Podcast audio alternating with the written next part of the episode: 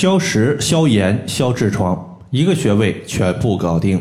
大家好，欢迎收听艾灸治病一百零八招，我是冯明宇。首先呢，我们来看一位朋友他在微信群里面的留言。这位朋友他说：“冯明宇老师，我们公司业务基本上有一半都是我跑出来签单的，这就导致我平时有非常多的应酬。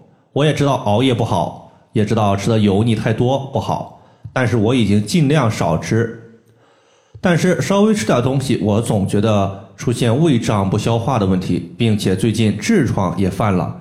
请问有没有可以解决此类问题的穴位？请问在穴位尽可能少的情况下，平时时间比较紧，麻烦老师推荐一两个。今天呢，我和大家分享一个多用途的穴位，这个穴位叫做商丘穴。商丘穴，它既可以调节脾胃问题，解决消化不良，同时对于身体各处出现的炎症有很好的消炎效果。更重要的是，我们经常说十人九痔，说明生活中十个人里面可能有九个人他都有痔疮的情况，说明痔疮的发病率是很高的。这个穴位呢，对于痔疮也有着非常不错的效果。为什么说商丘穴它的效果如此神奇呢？接下来我们具体和大家分析一下。第一个我们要说的就是消食，稍微吃点东西，感觉胃部撑胀不消化，说明我们的脾胃功能比较差，尤其是胃的功能不理想。如果你想用药物来解决的话，最常见的就是健胃消食片或者说是保和丸。而商丘穴它归属于足太阴脾经，可以调节脾的功能。而脾胃互为表里关系，两者遇荣俱荣，一损俱损。所以说，脾胃虚弱所导致的腹胀、肠鸣、大便溏稀不成形、便秘，都可以用商丘穴来进行解决。第二个问题，我们要说的是消炎。商丘穴之所以有消炎的功效，其实我们可以从两个方面来看。首先，从经络的反射区来看。商丘穴它所在的位置正好对应着人体的淋巴反射区，而淋巴是全身的免疫系统。从西医的角度来看，淋巴它对于身体的炎症有消炎的效果。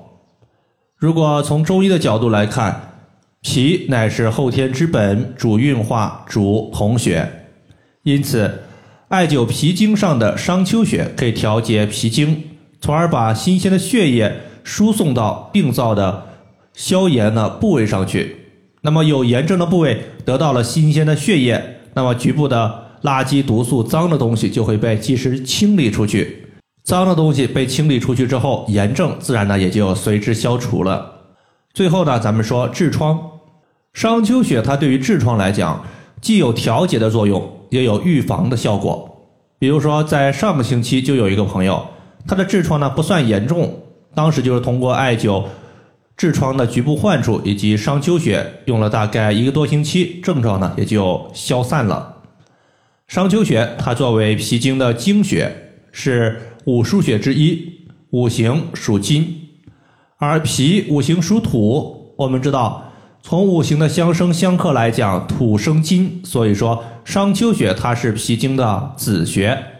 在中医上面呢，有这样一句话说：“虚则补其母，实则泻其子。”所以，当我们艾灸商丘穴的时候，其实就是在艾灸脾经的子穴，它有清热凉血、润燥化湿的作用。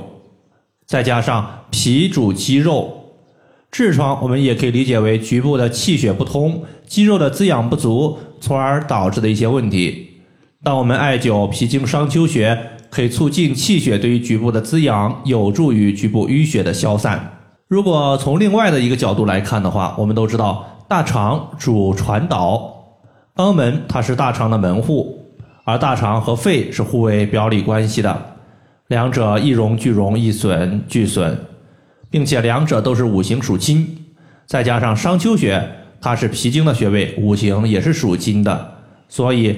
艾灸商丘穴有辅助调节大肠的效果，能够化解肛门的淤堵。那么说了这么多，商丘穴具体在什么位置呢？它的位置呢是在我们足内踝前下方的凹陷。大家可以先找到足内踝，足内踝的前下方能够触及到一个凹陷，这个凹陷就是商丘穴。其实呢，它就是在足内踝这块骨头和前下方舟骨结节的连接处。